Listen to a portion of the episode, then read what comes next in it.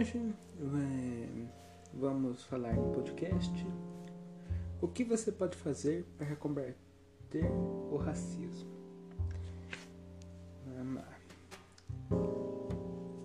É, o racismo, assim, para combater ele, deve ser uma pauta cotidiana das escolas e faculdades e precisa envolver tanto professores como estudantes. O mais importante é construir um ambiente de respeito ao próximo e ao que ele tem mais de especial, as diferenças. Ah, você é, assim, pode ter um engajamento no combate ao racismo, cabe propor um debate saudável e crítico, apostando nas evidências de discriminação racial na sociedade. O que fará com que o outro pense sobre as atitudes que está tomando? É, lembre-se de muitas ações racistas passaram despercebidos pela maioria, como piadas e expressões pejorativas. Entretanto, para quem está do outro lado, pode ser parecer como uma navalha que fere. Levando os fatos do cotidiano para discussão, encontrar assuntos não será problema, infelizmente. Afinal, basta dar uma vasculhada pela internet e você encontrará uma infinidade de exemplos, práticas para debater. Leve esses fatos cotidianos para discussão. Ajuda, ajuda a ilustrar a importância da colaboração de cada um é, pode abordar tanto casos que acabaram na justiça ou que tiveram repercussões grandiosas, como a da jornalista Maria Júlia Coutinho ou da filha de Bruno Galhaço, a Titi, quanto acontecidos mais recorrentes e que não levam levados a público. Além disso, comentários de notícia polêmica também pode ser usada como exemplo, devido à gama de xingamentos preconceituosos e racistas que pode ser encontrados muitas vezes. Isso ocorre as, as pessoas não conseguem manter um diálogo equilibrado e para ofensas racistas ou até mesmo brutal. Precisamos ter maturidade para lidar com as situações. Tem uma mente que esse é um assunto muito delicado e por isso é preciso ter um jogo de cintura e maturidade para lidar com as situações. Discutir não vai resolver, apenas coloque seu ponto de vista e argumento, sempre na tentativa de descobrir a falsa ideia de que existe, existe raças superiores e inferiores. Não classifique, não classifique ninguém pela cor de pele. A maioria dos seres humanos sente orgulho da cor da pele, e isso não tem nada de errado. Porém, essa não deve ser uma premissa, para desmerecer, desmerecer o outro pelo simples fato de a cor da pele ser diferente.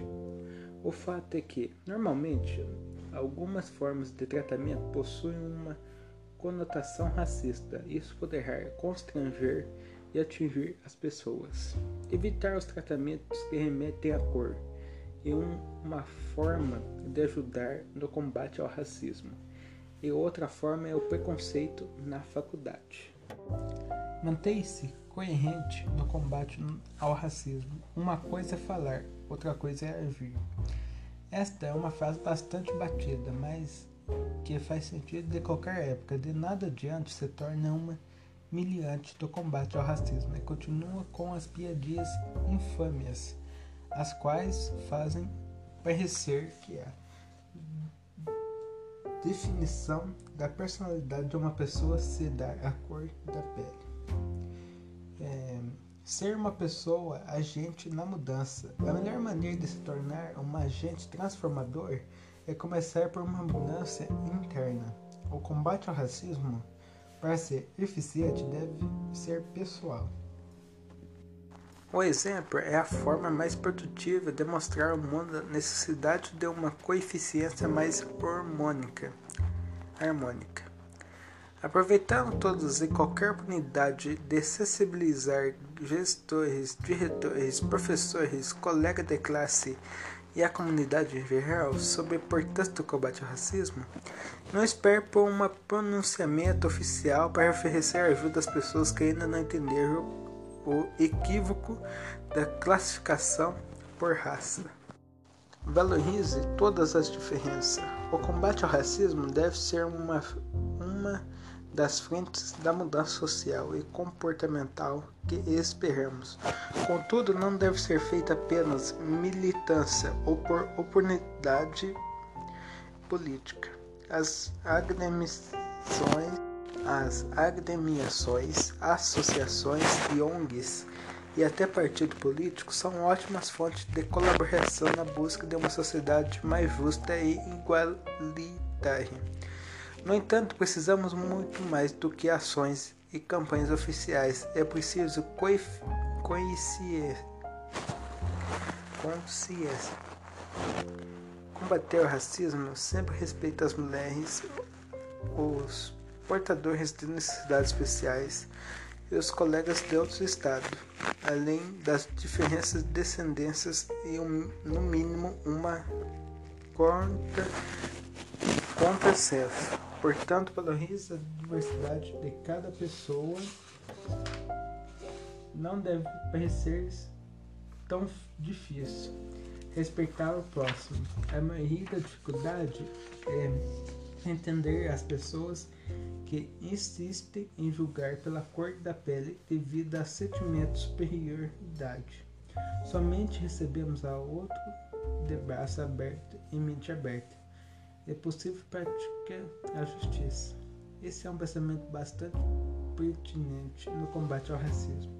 Sendo assim, desconstrua a si mesmo, desconstrua a si mesmo e mostre para as outras pessoas a partir do diálogo que refletir sobre pequenas atitudes que podem ser pejorativas ao outro é um passo fundamental nessa luta. Pense nessas dicas e faça a diferença no mundo.